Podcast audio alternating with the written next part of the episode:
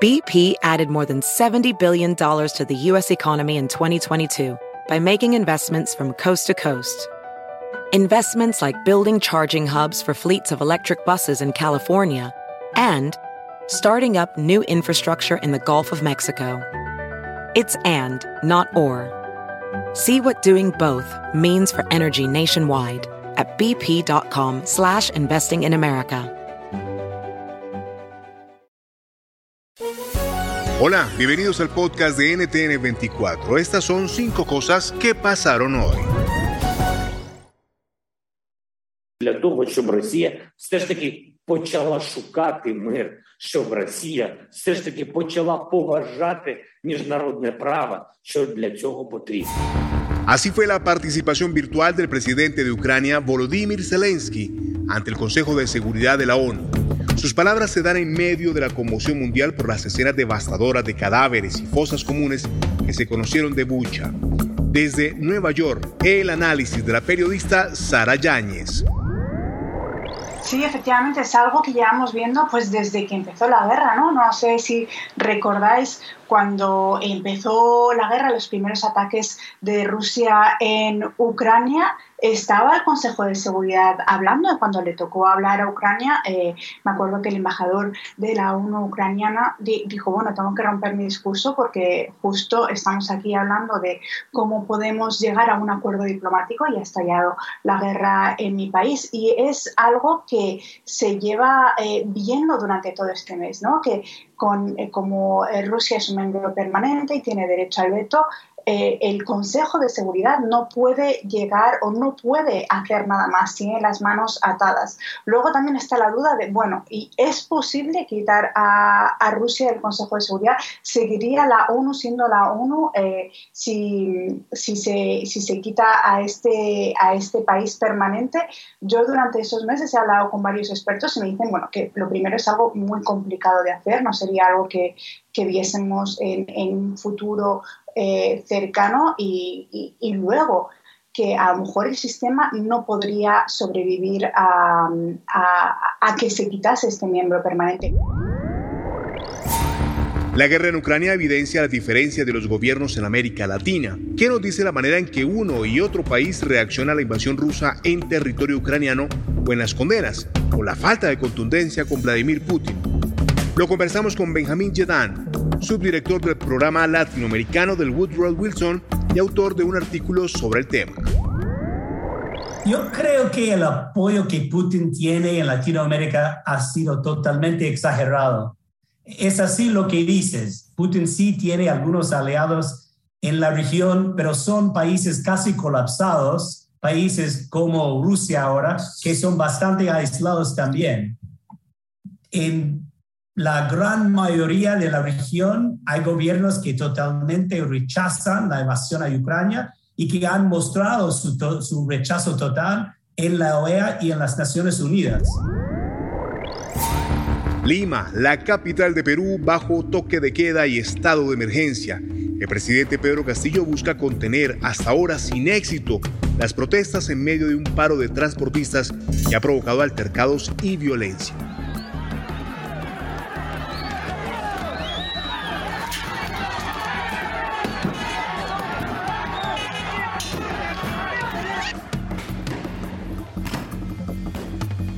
¿Tiene el mandatario la capacidad de revertir la crisis?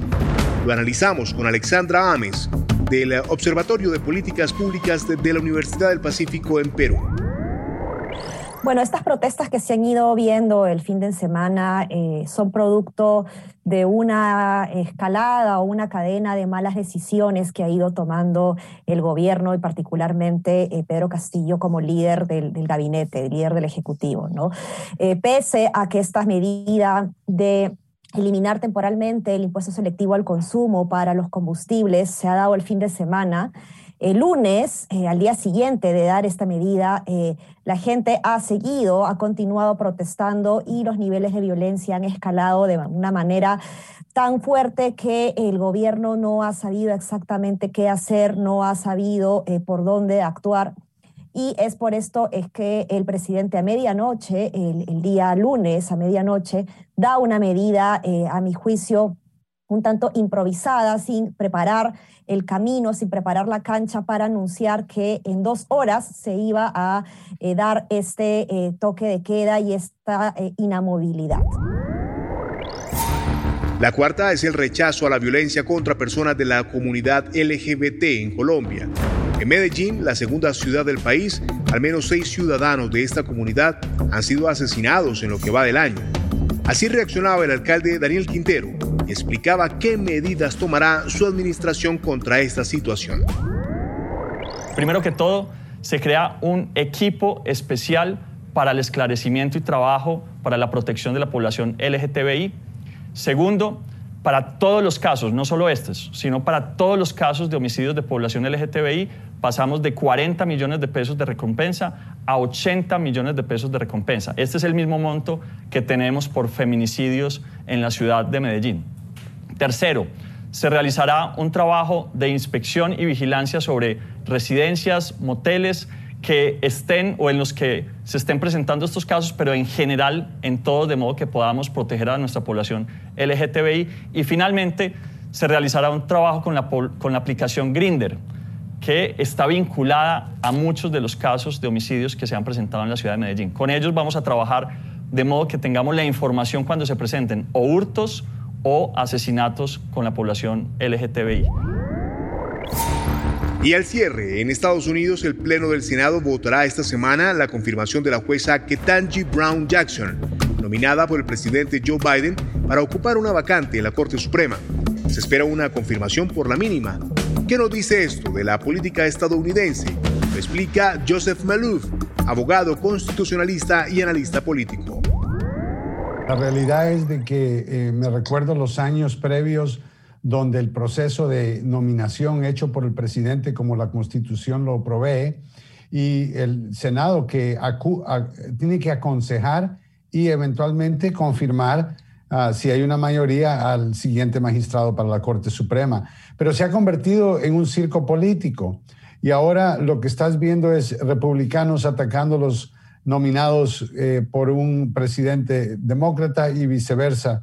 Y al final del día los que pierden son eh, los ciudadanos de este país, de personas calificadas que tienen que pasar este proceso, un terrible proceso de acusaciones de que es muy suave con crímenes, que no le importa la pornografía infantil, cosas que son completamente inapropiadas, absurdas, y los senadores lo saben, pero por la razón política que menciono, que esto se ha polarizado, ahora se convierte en otro pleito político más.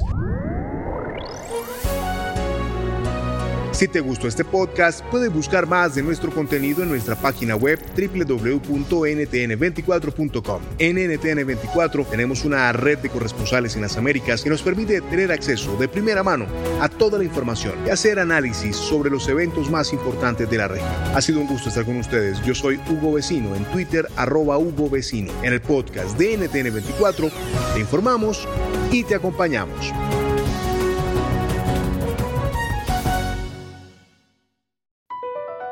Across America, BP supports more than 275,000 jobs to keep energy flowing.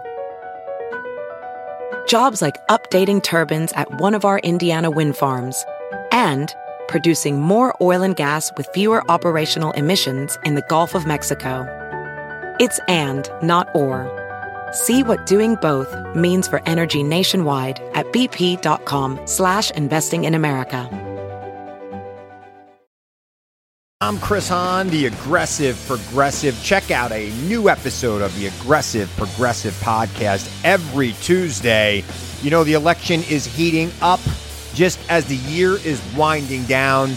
Stick with me. I'll tell you the truth as I see it. Download the Aggressive Progressive on Pandora or wherever you get your podcasts.